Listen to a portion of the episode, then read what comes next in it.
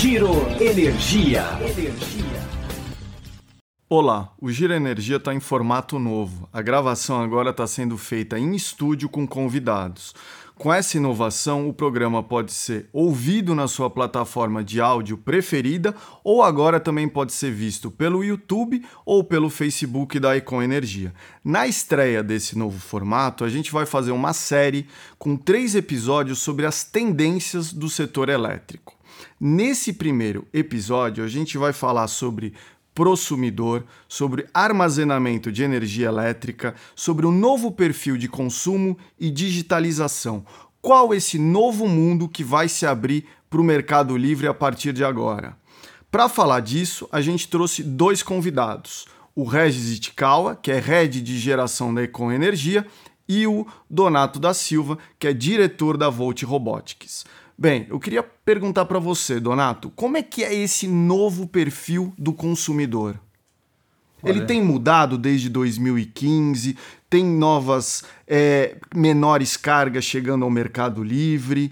Ele mudou muito do início do mercado lá dos anos 90? Bom, muito obrigado. É, agradeço muito aqui o convite, a oportunidade de estar participando aqui da Econ. É, o mercado no Brasil, né, do jeito que ele foi sendo aberto, é, o consumidor primeiro poderia escolher o fornecedor de energia, o consumidor que era muito grande, eram grandes indústrias siderúrgicas, né? indústrias imensas. Né? A gente começou, a gente media em megawatts, eram clientes muito grandes. E agora a gente está começando a medir em quilowatts, os clientes estão ficando pequenininhos. Então, redes de supermercado estão indo para o Mercado Livre, cadeias de farmácia estão indo para o Mercado Livre, cadeias de restaurante se juntam e começam a migrar para o Mercado Livre. Então, o consumidor ele está ficando cada vez menor, o número passa a ser cada vez, cada vez mais consumidores. Então, conseguir entender né, é, os hábitos de consumo desses consumidores diferentes e tantos agora, né, começa a exigir também um perfil diferente é, das empresas. Primeiro, entender, entender comportamento. Esse consumidor novo tem comportamento que varia muito de ramo para ramo. Uma rede de hotel, o pico de consumo é no sábado e no domingo, ou nas férias, né? Ao passo que numa indústria, o pico de consumo é durante a semana, e nas férias ele diminui. Inclusive tem férias coletivas no fim do ano, né?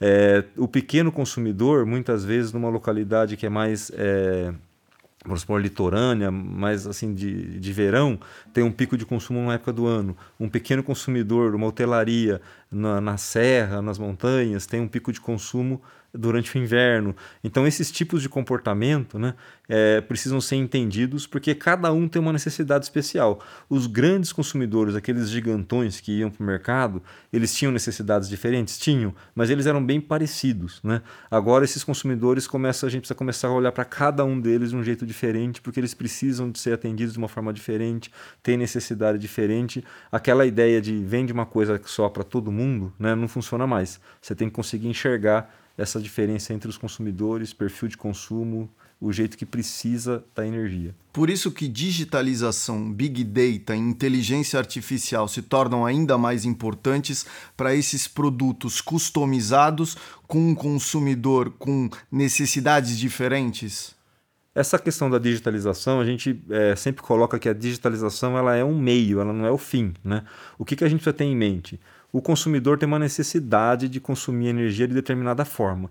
Como que a gente consegue atender essa necessidade ao menor custo possível? Como é que a gente aproveita o jeito que o sistema funciona para fazer com que ele seja eficiente atender esse consumidor? Por exemplo, né, se hoje a gente tem um pico de consumo no, no meio da tarde e esse pico de consumo ele é 40% da média do consumo do dia, né? significa que todo o sistema, tudo tem que ser feito dimensionado, as usinas, as linhas de transmissão, o sistema de distribuição, para aguentar esse pico. Não pode tudo apagar né, no meio da tarde. Isso é uma coisa que todo mundo entende o pico. O que às vezes a pessoa não pensa é que no restante do dia, aquele sistema todo que foi feito ficou ocioso. Então, como que a gente vende produtos para os consumidores de tal forma que eles consigam até mudar o hábito de consumo né? Por exemplo, um freezer pode funcionar mais antes desse pico e mais depois, não necessariamente no pico. Fica mais barato para esse consumidor, porque ele sai dos períodos de alto consumo e fica melhor para o sistema, porque reduz a sobrecarga e aí você consegue postergar investimentos e tudo mais. E aí você fala, poxa, mas como é que a gente faz isso? Aí é que entra essa questão da digitalização, entra essa questão de big data e tudo. Você, quando tem muitos consumidores, conseguir enxergar esses comportamentos, dar sinal para esses consumidores, para eles reagirem né, e se adequarem, conseguir reduzir custo, é só se você estiver realmente lendo o que está acontecendo tempo a tempo. Toda a parte de telecomunicação é muito importante. Ah, se não tiver telecomunicação, você não sabe o que está acontecendo lá, então você não consegue interferir. Né? E é, toda essa parte de, olha, então eu consigo é, segmentar os clientes, como é que eu segmento? Como é que eu identifico o padrão? Entra com inteligência artificial, né? Aí eu, eu identifico o padrão, como é que eu sei o que, que eu ofereço para cada um? Você vê o perfil dele, que flexibilidade ele tem, e aí você consegue fazer as otimizações. Entra a otimização matemática, um monte de equação parece coisa de maluco, mas qual que é o objetivo final? É a gente reduzir sobrecarga, aproveitar melhor o sistema que existe, oferecer para o cliente aquilo que ele precisa a um menor custo. Ele, com menor custo, ele vai ser mais eficiente, vai ser mais competitivo, vai ganhar mais mercado, vai gerar mais emprego. Então a gente consegue fazer o bem assim, né? Mas a digitalização não é o fim, ela é um meio para a gente conseguir entender comportamento, entender oferta, segmentar cliente, ofertar esses produtos. Então é uma coisa tem muito detalhe, tem muita coisa que precisa funcionar ao mesmo tempo, né? Então é, é esse que é o grande desafio agora, é conseguir realmente conversar né, com os consumidores e eles entenderem isso para eles poderem reagir aos sinais de preço e a gente chegar com a tecnologia para facilitar. Mas a tecnologia nunca é o fim. O fim é o consumidor ter uma conta menor, a gente usar o sistema de uma forma mais eficiente e depois começa a ter outros desdobramentos, que é que tipo de regras você precisa ter para promover esse tipo de comportamento, né? Regis, você teve dos dois lados do balcão, certo? Você, teve, você trabalhou numa grande consumidora de energia e agora você está na Econ, no lado da comercialização. Como é que você vê esse perfil aí que tem mudado? Os clientes estão buscando mais produtos diferenciados, têm buscado mais dados sobre gestão de consumo. Como é que tem sido essa questão da gestão vis-à-vis -vis com esse cliente que mudou nos últimos anos? Bom, primeiro queria agradecer a oportunidade de estar com vocês. É super prazer participar desse painel. Mas vamos lá, então. Eu acho que acho que eu concordo 100% com o que você colocou, né? Acho que antigamente nós tínhamos essa condição aí de grandes consumidores realmente aí que consumiam energia por atacado e agora você vê uma movimentação muito grande para esses consumidores menores, né? E até também estive do lado do gerador também, tá, Rockman? Então, assim, ah. acabei pegando essa parte, né? Passei pela parte do consumo, passei pela parte da geração e agora realmente eu estou realmente estruturando essa, esses projetos aí para os nossos clientes. O que a gente vê é que há o desejo, assim, eu não tenho dúvida com relação a isso. E, e não somente pela questão. Às vezes as pessoas falam sobre a questão da, de produzir a própria energia, não, é só redução de custo. Não é isso. Eu acho que a questão de você ter aquela previsibilidade, de você saber o quanto que você vai pagar de energia daqui a 5, 10 anos que seja, isso é uma das coisas mais importantes. E você tem ainda essa questão da pegada ESG, né? Que a gente sabe que isso hoje está num foco muito grande, né? Então, você, tá, você sente uma pressão, seja dos seus clientes, seja da sociedade, em você neutralizar a sua pegada de carbono, seja pela questão de competitiva de custo, a gente sabe que o custo, e eu, quando eu falo de custo, é, eu envolvo essa parte da governança também, porque o mercado de energia é uma coisa muito difícil para quem não está no dia a dia. Eu me recordo de quando eu estava do outro lado, para eu poder explicar por que, que eu pagava, um, vamos dizer assim, um período de energia, vou chutar aqui, vai, 200 reais, e depois numa renovação de período essa energia estava 280, era, assim, inadmissível. Mas por que, que aumentou tanto assim? E o mercado funciona dessa maneira. Nem sempre a gente consegue pegar janelas ótimas, né? Sempre a gente tenta buscar janelas bem, vamos dizer, oportunas para você pegar um preço de energia mais barato, mas tem coisa que não tem o que fazer. Imagina o que aconteceu quem estava no, no ano 2021. Esse player realmente sofreu bastante. Como é que ele explicava isso, né? Então o que a gente vê é que tem muita procura assim por esse lado. E acho que até com essa movimentação agora de grandes agentes, grandes players financeiros ajudando na financiabilidade desse tipo de investimento, que acho que é o que faltava né? Porque às vezes o, o empresário, né, vamos dizer assim, a, a indústria ela quer investir no produto final dela. Então, se aquela indústria produz pneu, por exemplo, o, o foco dela é gastar energia e dinheiro com o core que ela entende. E a energia acaba se tornando uma coisa secundária, natural disso. Só que quando eles enxergam que tem a oportunidade de ter essa parceria, de você é, ter uma parcela desse ativo, né, de você estar tá junto dentro desse contexto, eu vejo que isso aí está trazendo muito mais players para esse lado aí de produzir, né? O consumidor, né? É o que realmente ele produz e consome a própria energia dele. Acho que esse é um, é um ponto de destaque que a gente faria. Prosumidor, como que a gente vai ver isso no Brasil, Donato? A GD Solar tem, tem criado mais essa figura. A gente vê que as distribuidoras também estão enxergando esse novo, vão ter que enxergar um novo consumidor, porque são obrigadas. Como é que você vê essa figura? Ela vai ser aqui impulsionada principalmente pela GD Solar, pela abertura do mercado em algum momento. A gente vai ver um consumidor diferente do que a gente vê na Europa, no Japão, nos Estados Unidos. Como é que você vê a figura desse consumidor aqui no Brasil? Olha, o, o prosumidor hoje, né, ele, ele cresce assim exponencialmente o número de prosumidores, né? A gente já está com mais de um milhão de consumidores que geram a energia, a própria Lembrando energia. que a resolução da ANEEL que criou essa figura é de 2012, Exatamente. aperfeiçoada em 2016. Então é muito recente esse movimento. Não, é muito recente. A gente até fez um trabalho eh, que faz pouco tempo, né? onde a gente mostra no mundo a evolução de 2015 para 2020 da participação de quanto do consumo de energia está sendo atendido pelos próprios consumidores. Né? A Austrália é, é, campeão, né? ela saiu de 4%, chega em 15%. Né? No Brasil a gente saiu de 2%, foi para 4%. Então a gente está assim, tá nessa, nessa, nessa corrida, a gente está crescendo, é, o número é impressionante, porque é uma curva realmente a gente não está acostumado mentalmente a isso, né?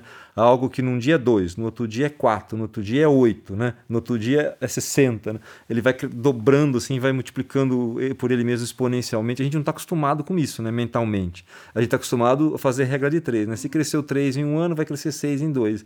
E esse negócio é, é muito coisa. mais né? rápido. Uhum. E embora a gente veja isso no Brasil crescendo muito rapidamente, né, a gente vê que a gente nessa corrida assim, mundial tem muitos países que estão muito na nossa frente. O Japão está muito na frente, Estados Unidos está na frente, né, a Inglaterra está na frente. O pessoal está crescendo muito porque, é, inclusive, a questão da pessoa produzir né, e consumir a própria energia é uma coisa que já está ficando até ultrapassada, porque hoje em dia a pessoa gera a própria energia, né? Ela consome energia, ela gera a própria energia e as pessoas já estão entrando na gestão da própria energia.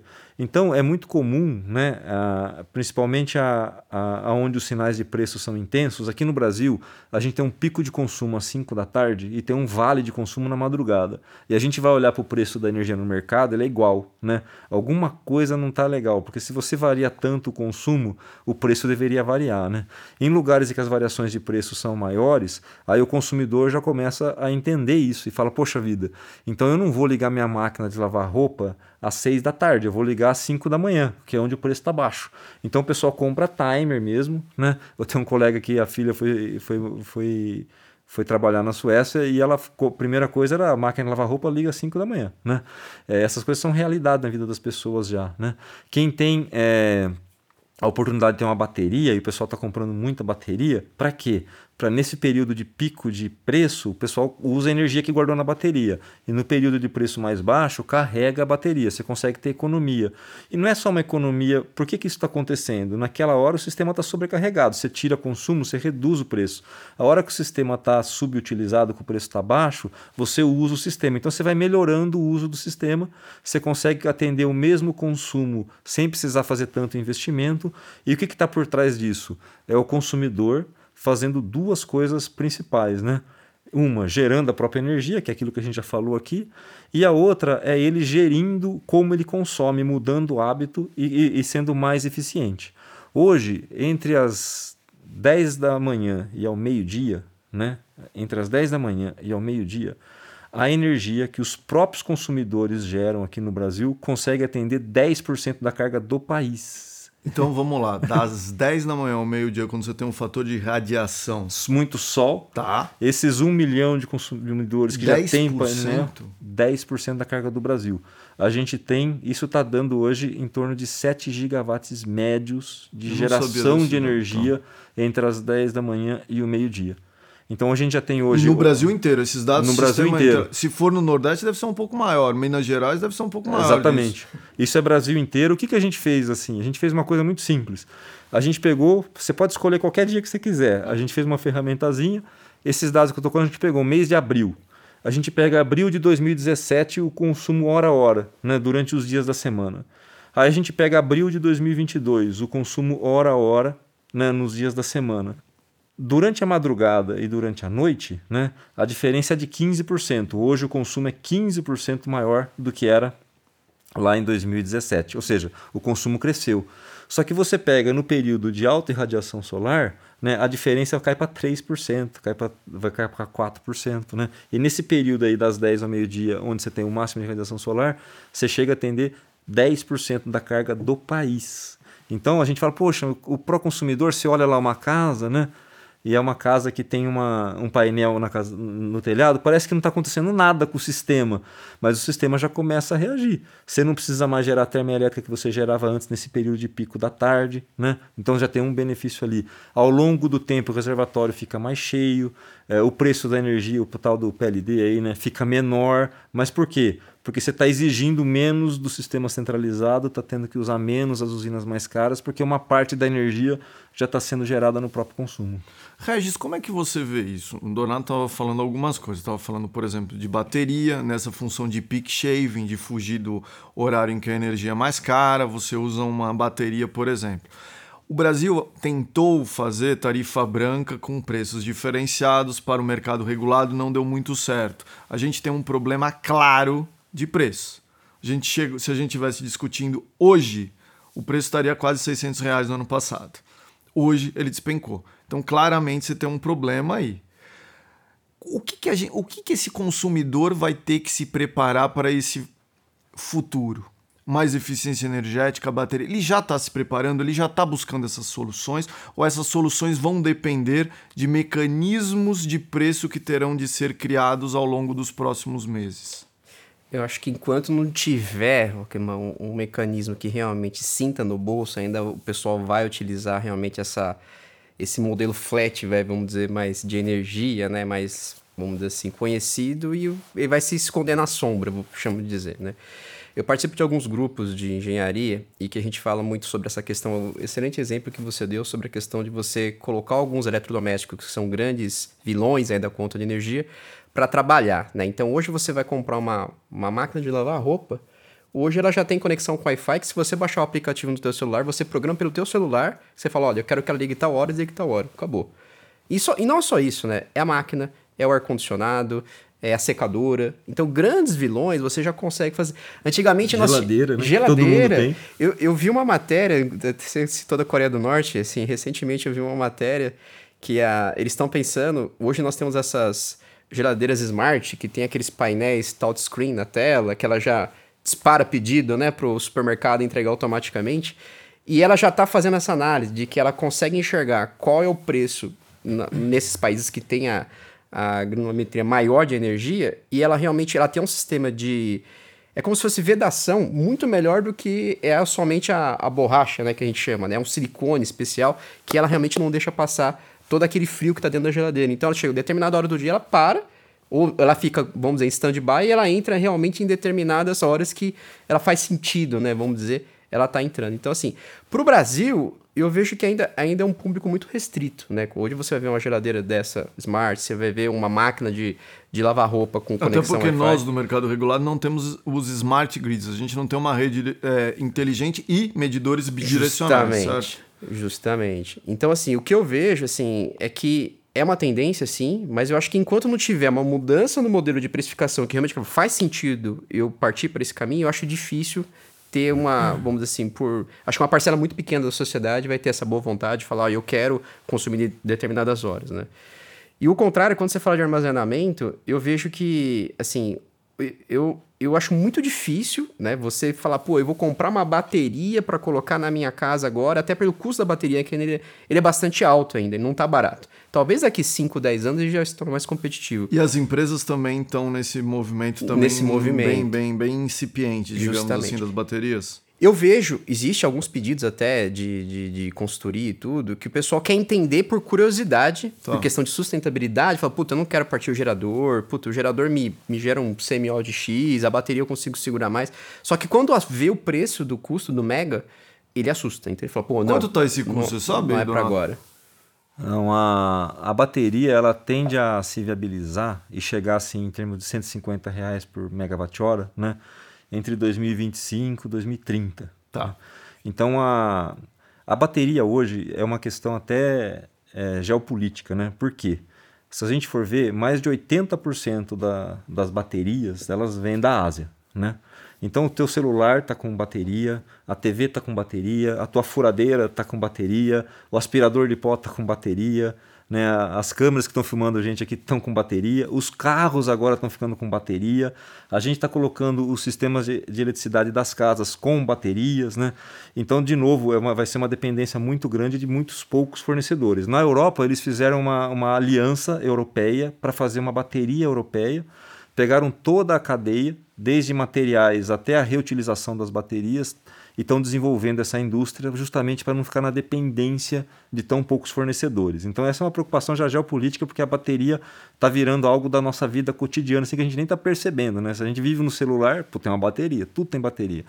Então essa essa questão da bateria, ela começa a ganhar força e realmente aqui, como a gente não tem uma tarifa que varia de dia e de noite, né, para as casas, para todo mundo, né? A gente não tem ainda um sistema de medição inteligente. Todos os países que hoje conseguem fazer essa arbitragem, tirar consumo do pico, jogar para o consumo fora pico e tudo, eles fizeram um programa às vezes de 10 anos de troca dos medidores, colocando um medidor que consegue saber quando você consumiu, consegue e sempre se comunicar. com subsídio ou com um custo adicional para o consumidor que adotaria essa nova tecnologia, não? Então, o que acontece ali é que quando você coloca esse medidor, né, essas coisas precisam ser planejadas de uma forma geral. Né?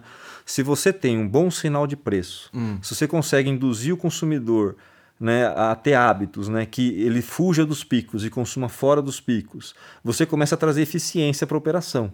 Aí você consegue evitar investimento, por exemplo, você não vai ter que colocar um transformador a mais para atender mais consumidores, porque eles não vão consumir no pico, eles vão consumir no momento que aquele transformador que já existe está ocioso. Né?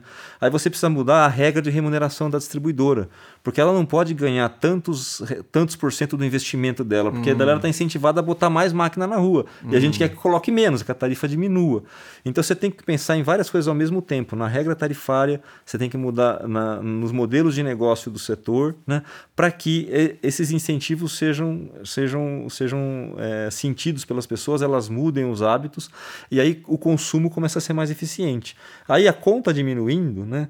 A pessoa vai ver a conta diminuir por conta desses hábitos, aí o medidor começa a se pagar, porque ele evitou um outro investimento. Então, então um programa de medição tem que estar atrelado a uma boa formação de preço, uma estrutura tarifária, a uma mudança nos modelos de negócio de transmissão, distribuição e geração, para que todo mundo esteja na, na, mesma vibe, né? Vamos falar que nem jovem.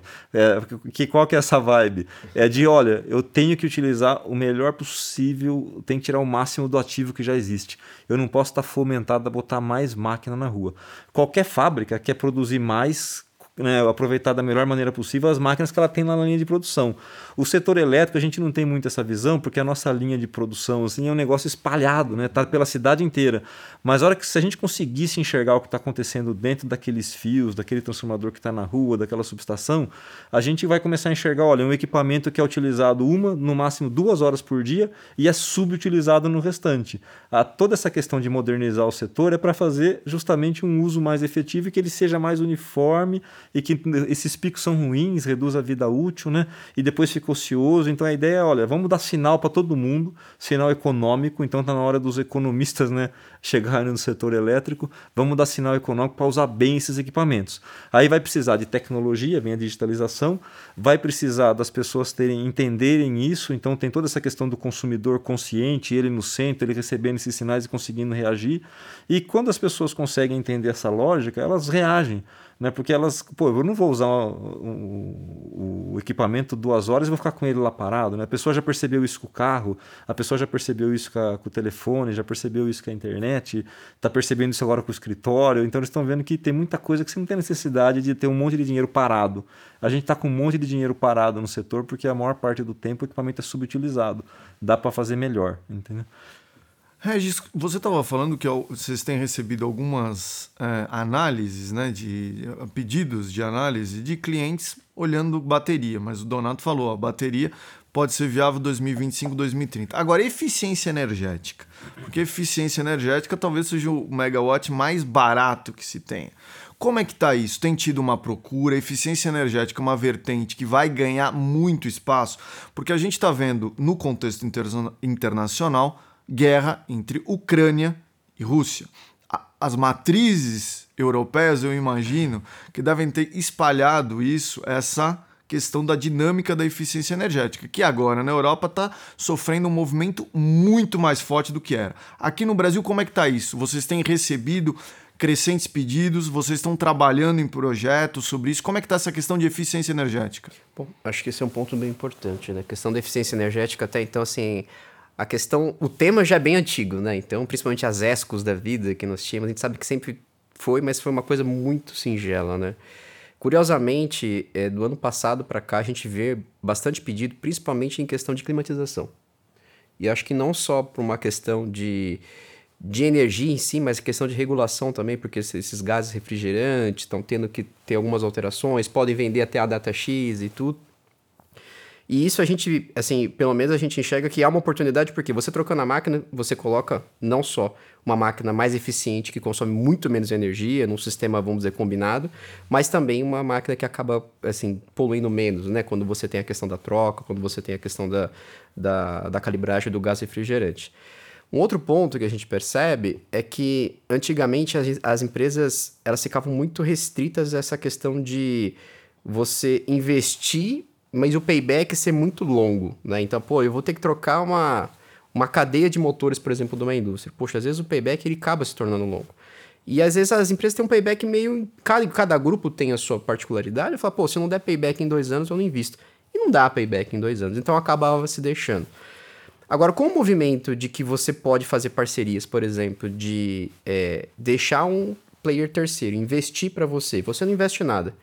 E você vai ganhar não só na redução do consumo, mas também na redução do seu OIM, né, na sua operação de manutenção, a gente vê que está tendo pedido sim. Então, a gente, hoje eu percebo que tinha-se um pouco de preconceito com essa questão do investimento de terceiros dentro da, da, da, sua indústria, e agora parece que o negócio, não sei se foi por causa da, da guerra ou não, da situação que está todas as empresas aí precisando reduzir custo.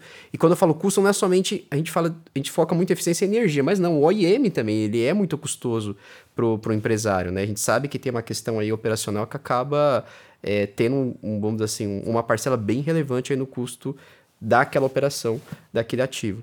Então o que a gente percebe sim que está tendo, sim, mas eu entendo que assim, mais pelo lado de quando o investimento é de terceiros e não investimento do próprio grupo econômico, né? Do próprio empresário em si. O que, que vocês veem agora de novos produtos e soluções que podem ser criadas a crise hídrica mudou alguns paradigmas e mudou talvez o preço de, da energia, porque agora a gente está vendo nesse momento mais encargos. Os encargos representam mais do que o preço da energia elétrica no Brasil. O que, que vocês enxergam de novas soluções e novos produtos? A gente vai ter alguma coisa ou vai ter que se esperar o 414 ser aprovado, sancionado para ser criado é, um novo ambiente? Como é que você vê isso, Donaldo? Depois eu queria que o Regis comentasse isso. É o a gente vê alguns produtos novos sendo criados, por exemplo, é o consumidor realmente falando, olha, é eu ir para o mercado livre, eu comprar energia de alguém, né, pode é, não me trazer tanta segurança em termos de custo né, e de suprimento quando eu gerar minha própria energia. Então essa questão de autoprodutores é uma coisa que realmente está crescendo demais. Né? É, é, geradores é, tradicionais do setor, outros nem tanto, mas que estão entrando agora, sempre fazendo algum tipo de, de joint venture algum tipo de associação de parceria com os consumidores. Os consumidores, a energia está atingindo um valor, né, que começa a ser é, para o consumidor falar, poxa, eu vou, eu vou entrar nesse negócio, né? É algo que ficou muito importante para mim. Eu vou, vou gerar minha própria energia. E como muitas vezes os consumidores são grandes, e aí só colocar o painel e tal não, não resolve, né? Ele tem que fazer realmente uma usina, algo mais centralizado, de maior porte, ele acaba sempre se juntando aos players tradicionais. Então a gente está vendo muito isso, muita, muita empresa né, nascendo com essa coparticipação de quem produz, né, tem fábrica, tem indústria, tem, é, tem, tem comércios grandes, né, com os players tradicionais do setor. Está virando, tá vendo uma, uma fusão ali, criando participações na, na parte de na autoprodução. Acho que essa é uma, uma das tendências assim muito que o setor está tá indo muito nela. E é, a outra coisa que a gente vê é muitos é, consumidores, até menores, né? vendo o quanto que eles ganham se juntando, né? Tem um, tem um caso que foi muito interessante, foi pediram até um estudo para a gente, né? Eram três irmãos, eles tinham três fábricas, uma vizinha da outra, e cada um tinha uma ligação com o sistema, sabe? Tinham três ligações, cada fabriquinha tem a sua demanda, cada eram fábricas pequenas, né? Cada uma tinha entre 200 e 300 quilowatts de, de potência independente. E aí o estudo era meu, se eu tivesse uma subestação única e eu tivesse uma conexão única com Ou a seja, rede... 200, 300 ele não pode ser consumidor livre. Isso, é mas juntando Tá. podia. Né? Juntando, tá. Se eu tivesse uma conexão única, será que eu não conseguiria ter um custo menor? Porque a hora que eu tenho um pico, o meu vizinho não tem. E o outro também não tem, mas aí depois, a hora que um tem, então, ao invés, os, os, a soma do o pico da nova instalação né, de consumo, a demanda máxima dela, seria menor do que a soma dos três picos, porque elas ocorrem em momentos diferentes. Né? Será que isso não daria uma economia? Aí esse daí ainda pediu, e se eu colocar uma bateria, né? Será que não daria uma economia? A gente viu que dava para eles economizarem 30% no custo de contratação da rede, só se juntando né, e colocando uma bateria. Né? Se eles só se juntassem, dava 12%, a bateria dava mais 18%. Então eu falo, poxa, isso faz sentido. Grandes condomínios falam, poxa, será que não faz sentido? Grande, um condomínio comercial muito grande, ao invés de ter várias ligações, uma para cada loja, não faz sentido ter uma única instalação e para dentro a gente distribui a conta? Instala um medidor que hoje em dia é barato, né? Para cada unidade tem telemedição, você consegue acompanhar o consumo online, aí você consegue. Então a gente está vendo que o que a gente espera que aconteça no Brasil, né? Em termos de o consumidor participar, ter informação, ter medição inteligente, tudo começa a acontecer numa micro escala dentro dos condomínios. Então essa também é uma tendência e, e a tendência geral é, olha, tudo aquilo que a gente sozinho, né? faz pior do que fazer junto, vamos fazer junto. E o pessoal está se juntando para isso mesmo, normalmente com essa visão mais é, quando são clientes comerciais né, ou clientes industriais. Mas está chegando num ponto que vai chegar nas residências, por exemplo, um edifício onde você tem uma única instalação de energia elétrica para o edifício. E dentro do edifício o condomínio faz o rateio, mede cada apartamento, mede cada instalação, cada casa, né, se for continuar, e, e consegue fazer a sua gestão. Né?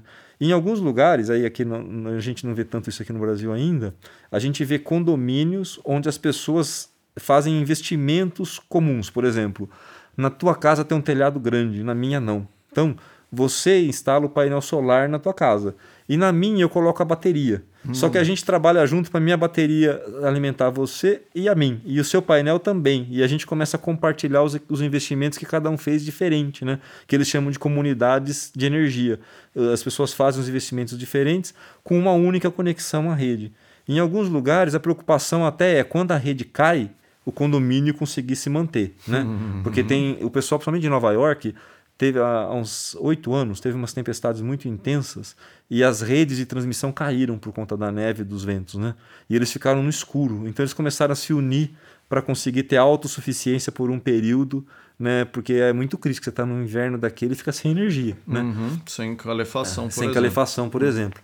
E aqui a gente vê que isso começa a acontecer também, né? Mas ainda em menor escala. Agora, as pessoas se unirem para consumir junto e ver que o custo fica menor, é, nas indústrias, no comércio e está chegando nas residências, a gente vê que isso já está acontecendo. Então, autoprodução e o consumidor vendo que é melhor estar tá junto com outros do que sozinho. Acho que isso são duas coisas que são grandes tendências. Você vê essa, essa tendência de compartilhamento, por exemplo? Total, Você, é? total. Vou dar um exemplo para vocês que está acontecendo.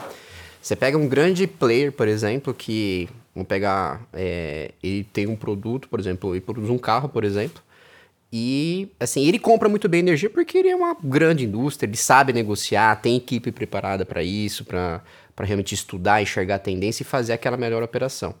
Só que aquele fornecedor dele da ponta, não. Aquele fornecedor pequenininho, aquele fornecedor que às vezes vai vender um item que tem um valor agregado pequeno, ele compra energia muito mal, quem sabe às vezes está até no cativo, né? E pagando o preço da energia que a gente vê que está. Então, o que, que a gente percebe que está acontecendo? Esses players estão querendo entrar em formatos de autoprodução, consorciais e colocar todo mundo dentro. Porque ele falou assim: não adianta eu ter o custo competitivo, sendo que do meu produto final, vamos falar que o meu o, o consumo de energia para fazer o produto meu seria, sei lá, 8 a 10%. O restante da energia está na ponta, está nos meus fornecedores. fornecedores. Então ele falou assim: não adianta, então porque esse fornecedor não tem almoço grátis, ele vai repassar. Ele ia falar, cara, ó, a minha peça custava X, eu tive um aumento de X% aí da, da inflação energética, que a gente chama, ele vai. E não tem muito o que o cara discutir. Agora, a partir do momento que ele tem esse, esse conhecimento de quanto fornecedor dele está comprando energia e que está comprando energia tão bem quanto ele, para ele é muito melhor e traz muito mais competitividade. Então eu vejo que esse movimento que o Donato colocou é assim é clássico, está acontecendo e, e não só em pequeno, não, grande. É, você vê player grande que ele tem, vamos dizer assim, uma representatividade, ele tem às vezes um poder muito forte de negociação com esse fornecedor dele, né? Que ele fala, olha, você não sabe comprar, você não sabe comprar muito bem energia, deixa que eu administro dessa questão da infraestrutura para vocês. E aí com isso ele também consegue controlar o custo, né? E um movimento que eu vejo, e aí partindo mais até para a questão residencial, acho que o exemplo que você deu sobre a questão do, do prédio e o, o Rockman até questionou o que, que pode acontecer de diferente, é o que a gente vê que está acontecendo muito em condomínios, principalmente prédios, né? Que hoje o cara tem o carro dele elétrico, mas ele não consegue carregar. Porque a questão, ah, a tomada do estacionamento é uso comum e não é justo eu pagar a conta do Donato que o Donato tem um carro elétrico, né? Então eu acho que essa tratativa de você conseguir colocar um e colocar os medidores inteligentes em cada unidade consumidora, eu acho que é o ideal. Você resolveria um grande problema, né? E você compraria energia com certeza mais barato, né? Então acho que hoje acho que a, a grande discussão nas reuniões de condomínio é essa, né? Põe ou não põe o carregador elétrico, eu não vou pagar a conta dele porque ele tem, então ele que pague, ele que separe, mas como separar isso, né? Então acho que esse, esse mercado é um mercado que ainda vai crescer muito ainda. E acho que tem muita oportunidade para estar tá atuando sim. O que mostra que tem um novo mundo que está surgindo. Total, né? total. Donato, você queria dar a última palavra? Você queria fazer algum comentário? Porque a gente já está chegando ao final do podcast. Ah, primeiro, acho que agradecer a oportunidade. Eu acho que é, é muito importante que a gente consiga é, enxergar essa questão toda de digitalização, de tecnologia e tudo como um meio e não como um fim. Né? A gente tem que conseguir olhar para o setor e ver, olha, como é que a gente vai prestar um melhor serviço né, para os consumidores. A gente nem deu tempo de falar muito sobre essa questão da qualidade do atendimento, né, das interações com o consumidor, a gente ficou muito mais no aspecto técnico, né? Mas assim, a, as tendências que a gente vê hoje, por exemplo, a gente vai assina Netflix e desassina a hora que quer, assina Google e desassina a hora que quer. Isso daí é porque esse pessoal tem muita tecnologia por porque trás. esse tema a gente vai discutir com a GD Solar, que é o próximo episódio do. Então, esse pessoal tem muita tecnologia para cuidar de cliente, então também tem um mundo por aí. Mas o, a tecnologia sempre é um, um meio ali, não uhum. é o uhum. fim. O fim é a gente tem que conseguir né, fornecer energia de qualidade com segurança, renovável né, e para todos, não pode ser só para alguns. Né? Então, acho que esse é o nosso grande desafio e a gente conseguir ter uma operação mais eficiente né, e dialogar com o consumidor, eu acho que eles vão entender e vão reagir bem a isso. Tem uma empresa nos Estados Unidos que ela vende muito essa questão de comportamento. Ela manda mensagem para você no celular para você não consumir em determinado horário, porque vai ter um pico. E ela te paga por isso. Por quê? Porque ela sabe que com aquele pico evitado, quando você não consome, evita o custo de uma térmica que ela teria que pagar. Ela prefere pagar para você um terço do valor, você fica feliz e ela também. Né? E é muito interessante, porque essa empresa está na Califórnia e uma das chamadas era: olha, ajude-nos a acabar com os blackouts na Califórnia. Então, falar sobre blackout, sobre apagão, sobre racionamento, de uma maneira aberta e falar para as pessoas o que, que elas podem fazer para que o custo de uma seca, o custo de um evento severo, de uma tempestade seja baixo, né?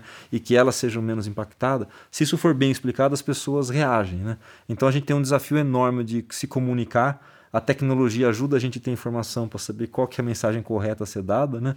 mas a tecnologia é meio. Acho que o grande ponto é como é que a gente consegue gerar energia de uma forma mais confiável, mais barata, né? e aproveitando melhor os ativos que estão aí e tendo cada vez um serviço melhor com menos ativos. Acho que o desafio é esse. Regis, você queria. Bom, acho que de maneira bem rápida aí, acho que o que o Donato colocou, acho que é, é, super importante, né? Essa questão hoje de você dar informação, né? Porque não que a energia seja uma coisa difícil, mas é trabalhosa para entender, né? Acho que começa pela nossa conta de energia, de para você pegar para analisar. Tem muita gente aí grande de mercado que às vezes ainda fala algumas borrachas aí. Você fala, cara, não é isso, né? E, e eu acho que ter essa, essa possibilidade de você mostrar para o consumidor final que foi o que teve um movimento, vamos dizer assim, há, há 20 anos atrás aí com o Mercado Livre, de se catequizar, de se explicar, eu acho que agora está chegando ao ponto de você chegar no, no B2C, né, no consumidor final, talvez de uma maneira com linguajar um pouco mais simples, menos técnico para o cara realmente comprar a ideia e, a, assim, assinar embaixo do que ele está fazendo, né? Falar, putz, olha, eu entendi. E não por uma questão de movimento manada, né? Não, eu estou fazendo porque todo mundo está fazendo. Não, ele tem que entender, fala, por que, que eu estou fazendo isso, né? Então, acho que com relação a essa questão da informação, exemplo que você deu, acho que é da, da do, dos grandes players aí da área de tech, né? Como você falou, é, Netflix, você vê Amazon, por exemplo, o cara, ele tem toda a informação do cliente. Então hoje, quando você aceita tudo aqueles aceito, aceito, acho que poucas pessoas param para analisar o que. Eu sou um mesmo que às vezes eu vou dando aceito, aceito e concordo, né? Mas tem muita coisa que está capturando sua informação. E acho que um jeito da gente poder é, dar essa qualidade de informação para ele é ter acesso à informação dele. Né? Então a gente está falando muito essa questão hoje de, de web 3.0 agora, né? Então acho que é a questão da, de você ter o teu direito da tua informação. Isso aí tem valor. Então, hoje, quando você aceita e você sabe o perfil daquele teu cliente, como é que ele consome energia, se o cara é um bom pagador, como é... aquilo é um valor. E eu acho que isso aí é uma coisa que realmente vai começar a pegar agora para o futuro, né? Que é, é o que realmente a gente fala sobre essa questão da, da Web 3.0. Né? Bem, vamos ver. O setor elétrico está cheio de desafios e, como se sabe, né, não se morre de tédio no setor de energia elétrica. Bem, a gente chegou ao fim do, do podcast. É, esse foi o Gira Energia, o podcast patrocinado e desenvolvido pela Econ Energia. Até em breve.